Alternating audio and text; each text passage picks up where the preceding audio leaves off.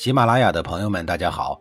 告诉大家一个好消息，除了音频以外，我最近开始以视频的方式为大家讲历史，内容也不再局限于中国古代史，而是涵盖人文、社会、西方历史等等，还包括对一些经典童话人物、历史人物进行全新解读。欢迎大家在微信视频号里搜索“志明侃历史”，同志的志，光明的明，调侃的侃，历史故事的历史，我在视频里等你。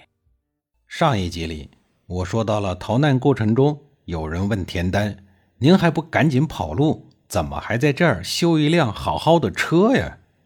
田丹摇摇头说：“不是车坏了，我是想让车跑得更快。”众人不明白，只能任由他继续改造车辆。这时候，忽然有人大喊：“燕军来了！”逃难的人顷刻之间乱作一团，许多载重过高的大车。因为车轴太长，互相撞击，发出撕心裂肺般的吱呀声，行进的速度极慢。而且由于车轴没有铁罩的保护，很容易在相互撞击的情况下断裂。于是很多人就这样连人带财产被燕军擒获了。而经过田丹改造的大车坚实牢固，车轴又很短，不会与旁边的车相撞，速度也加快了很多。不久，燕国大军包围了即墨，发动了攻势凌厉的夺城之战。当时，即墨是齐国仅剩的两座城池之一，如果失守，齐国就等于没有了。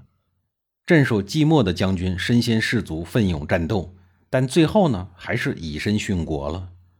城中无主，大家面面相觑，希望有一个人能站出来，带领大家抵抗燕国军队。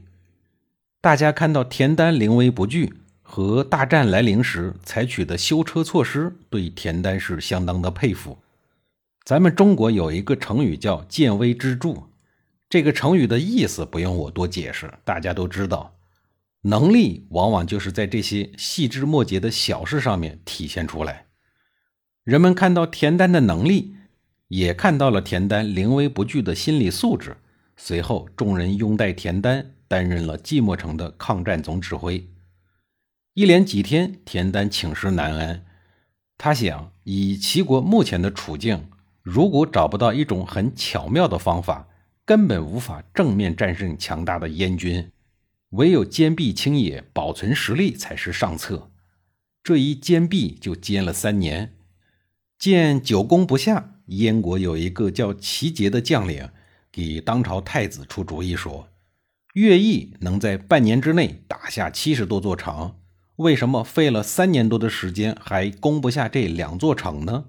这可不是他没这个能耐，而是他想收服齐国的人心，等齐国人全部归顺了他，他自个儿就会称齐王了。太子一听，这不行啊，得赶紧告诉老爹呀，于是马上就火烧屁股般的去找燕昭王了。把齐杰的话又文学深加工了一番，汇报给老爹。结果燕昭王着实是一位头脑清醒的君主，他丝毫不怀疑乐毅，说乐毅的功劳大的没法说，就算他真的做了齐王，也完全是应该的。你们怎么能说他的坏话呢？说完这话以后，燕昭王觉得，你们不是说他要私自称王吗？那我就直接把他封为齐王算了。乐毅也是个有个性的人，他觉得当将军就挺好，当什么王啊？死活不愿意接受燕昭王给他的王号。此举可把太子派系怼得够呛。从此，太子对乐毅是心怀恨意。这事儿一晃就过去了两年。两年后，燕昭王去世了，当年的太子继位为燕惠王。田丹终于等到了为齐国翻盘的机会。他利用继任的燕惠王和乐毅不和一事，大做文章。第一步是先派间谍到燕国，大肆的发布谣言，说乐毅花了五年多的时间都啃不下齐国仅有的两座城，不是他没有那个能力，而是因为担心班师以后被杀，他留在齐国就是想等齐人全部安定以后，拥兵自立反攻燕国。田丹还放话。如果燕国换一个没二心的将领来攻城，季末恐怕早就完蛋了。燕惠王刚刚登基，一无建树，二无根基，本来就担心乐毅功高震主，见谣言四起后，立刻就中招了，当机立断，派了毫无军事才能但看似忠心的齐杰远赴齐国代替乐毅。燕军的将士都不服气，可大伙儿敢怒不敢言。乐毅失业以后，也没有回到燕国，而是回赵国去了。本身他就是个赵国人。名将乐毅的离职，无疑让田丹的压力小了不少。燕军之后的表现，完美的诠释了主帅无能，累死三军。离间计的成功，确实给田丹带来了一些喘息的时间。他冷静地分析道。新任燕军统帅齐杰是一个头脑简单、四肢发达的粗人。为了建立军功，上任后应该很快就会组织起最精锐的兵力攻打即墨城。即墨目前还是一座孤城，也不可能得到外部的援军。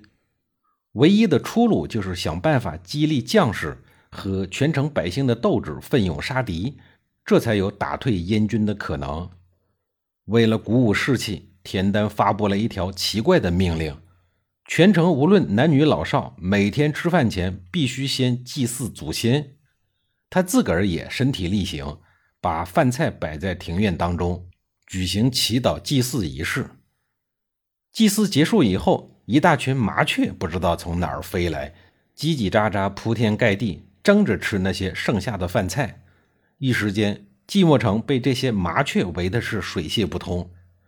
城外的燕军都感到很奇怪，怎么忽然间有这么多麻雀呢？这时候，田丹不以为然地继续散布谣言，说这是天意，上天派神雀下凡来帮助我们。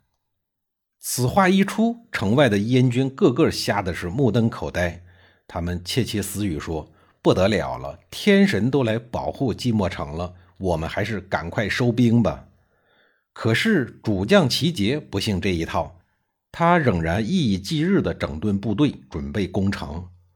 紧接着，田丹派人到城外继续散布流言，说：“我们最害怕燕军割掉投降的或被俘虏的齐军士兵的鼻子，在驱赶着他们在队伍的最前面和我们作战。”齐杰上当了，又按计划做了。城里的人看到齐军被俘的人都被割掉了鼻子。人人愤恨，决心死战，宁愿战死也不愿意当俘虏，就害怕被燕国人抓住。要知道，一旦被抓住，可就没了鼻子呀！咱们先不说美观不美观啊，就说下雨天，您还敢出门不？田丹又派人到城外散布谣言，我很害怕燕国人挖了我们城外的祖坟，侮辱我们的祖先，这可是一件让人寒心的事儿啊！愚蠢的齐杰又上当了。他命令燕军刨开齐国人的坟墓，把死人的骨头拿出来当柴火烧。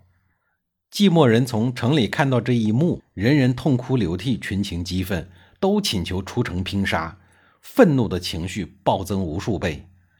有一个齐军的将领实在忍不住了，狠狠地揍了田丹一拳，说：“反正你也不要祖宗了，再烧你也不怕。”田丹并没有还手。只是两眼泪汪汪的望着那位将军，激动地说：“我也是父母生养的，也是血肉之躯，难道我的心里就好受吗？但是为了彻底打垮敌人，我们现在必须忍一忍，必须要狠狠的忍。”擦干眼泪后的田丹知道，寂寞城内的军民士气已经被彻底鼓舞起来了，时机就快要成熟了，于是开始为转守为攻做最后的准备。他先是亲自手持工具修建工事，并且把自己最喜欢的妻妾子孙全都编入到军队之中，以此来团结内部。做了这些充分的准备以后，就可以反攻燕国军队了吗？还不行，还要继续准备。下一集里，我再给您详细的讲述。